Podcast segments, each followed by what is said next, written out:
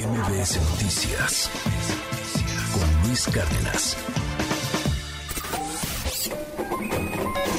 Economía y finanzas con Pedro Tello Villagrán. Querido Pedro Tello, ¿cómo estás? Muy buen día. Buenos días, por fin viernes. Ya, viernes. y ya casi Semana Santa, ¿eh? Sí, ya, ya, ya estamos a unos cuantos días para bajar la cortina, unos días y descansar. Mm, dichoso tú, Pedro. ¿De qué vamos a hablar hoy? Hablábamos ahorita, eh, antes de, entrar contigo, de la inversión. ¿Tú cómo ves este, este tema de, pues ya, estamos superando o no los, los niveles que traíamos en la pandemia? Fíjate que el presidente ha señalado que México ofrece un buen ambiente para los negocios, y que es uno de los países con mejores condiciones para la inversión productiva. Vamos a ver los datos para ver si este, esta afirmación del presidente se cumple con el desempeño de la inversión pública y de la inversión privada. Porque una cosa es que México sea una magnífica opción, subrayo, magnífica opción para la inversión financiera por los elevados rendimientos que está pagando México hoy a quienes invierten en pesos y en instrumentos de deuda pública, a diferencia de lo que se obtiene como rendimientos en Estados Unidos, y otra cosa es las condiciones que México ofrece para quienes invierten no en bonos, sino en empresas, tecnología, generación de empleos y generación de riqueza en México. Los datos nos indican lo siguiente.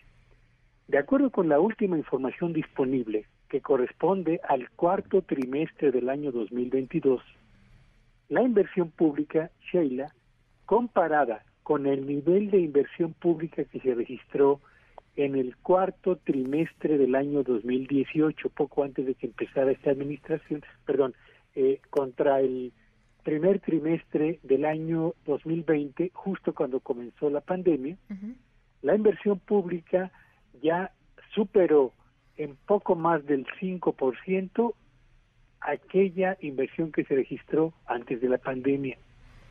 Pero si comparamos la inversión pública no con el nivel que tenía antes de la pandemia, sino con el nivel que tenía en el arranque de la administración de Andrés Manuel López Obrador, es decir, en el último trimestre del año 2018, nos encontramos que la inversión pública está casi 12% por debajo del nivel que tenía antes del arranque de este sexenio.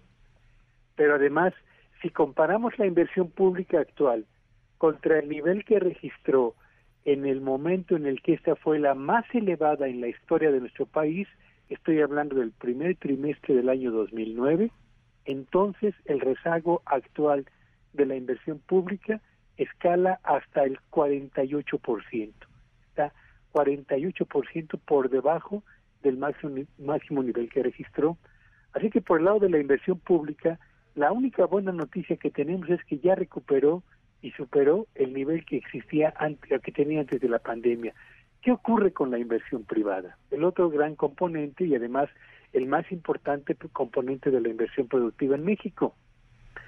Si la comparamos contra el nivel que tenía antes de la pandemia, bueno, pues resulta que la inversión privada ya es mayor en casi 1% al nivel que tenía antes de la pandemia.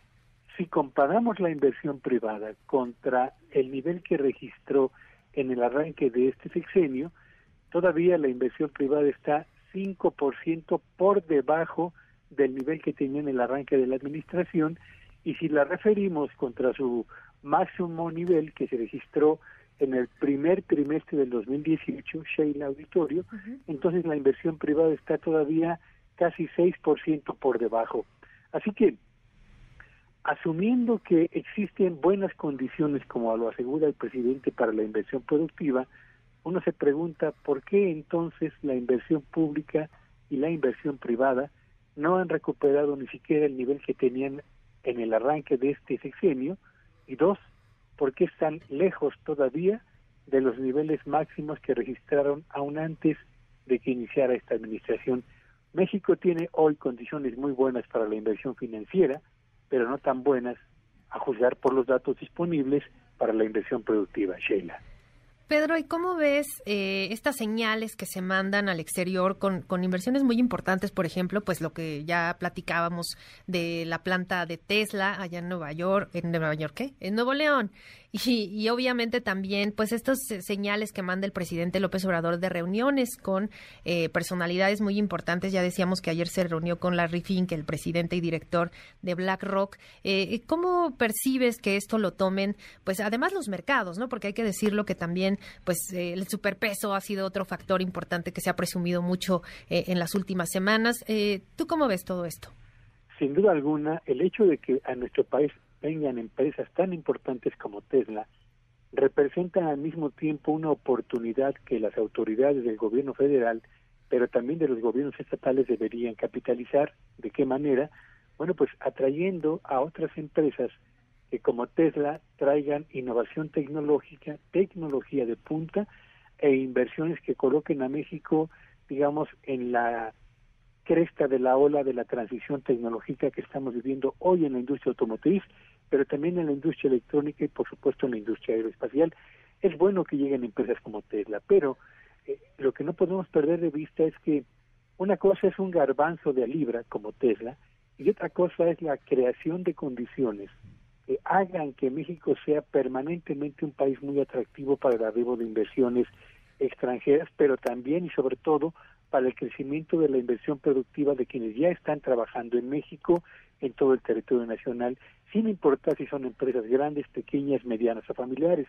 Y yo creo que a México lo que le está haciendo falta, Sheila Auditorio, es eh, crear realmente incentivos para que los inversionistas productivos que ya están aquí aumenten sus tamaños de empresa, modernicen su tecnología y generen más y mejores empleos.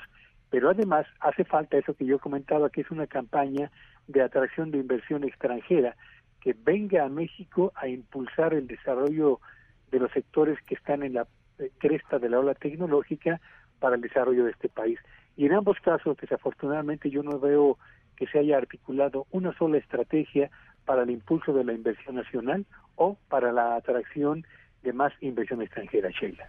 Y, algo de lo que hablábamos eh, también en repetidas ocasiones era de la falta de, incentivos fiscales, por ejemplo, pues para empresas, ¿no? Que ya están establecidas, que generan empleos, que invierten en México eh, y también que son mexicanas y que pues esto no no se ha tomado como con tanta seriedad, ¿no? Se ha dejado incluso lo vimos desde la pandemia que pues prácticamente hubo un nulo apoyo para para las empresas que muchas de ellas lamentablemente quebraron, otras sobrevivieron y apenas están pues medio poniéndose del bache de, la pandemia, otras eh, pues ya salieron o están en vías de, pero sin duda los incentivos fiscales deben de ser pues prioridad, ¿no?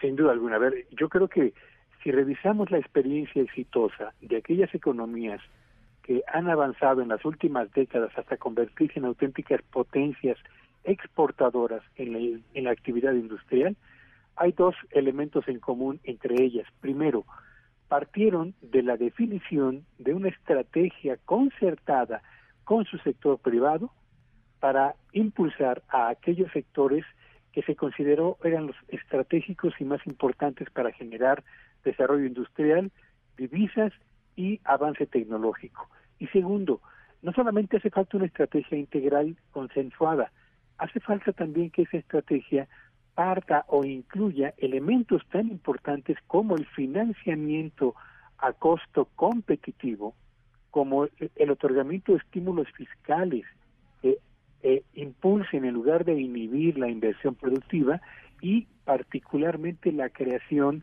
de condiciones como el respeto a los contratos, entre otras cosas, y el, eh, respeto a las eh, reglas del mercado que se hayan pactado previamente, para que efectivamente los empresarios puedan invertir con visión de mediano y largo plazo y a costos de financiamiento y con estímulos adicionales que permitan que esa inversión se pueda pueda madurar y generar riqueza.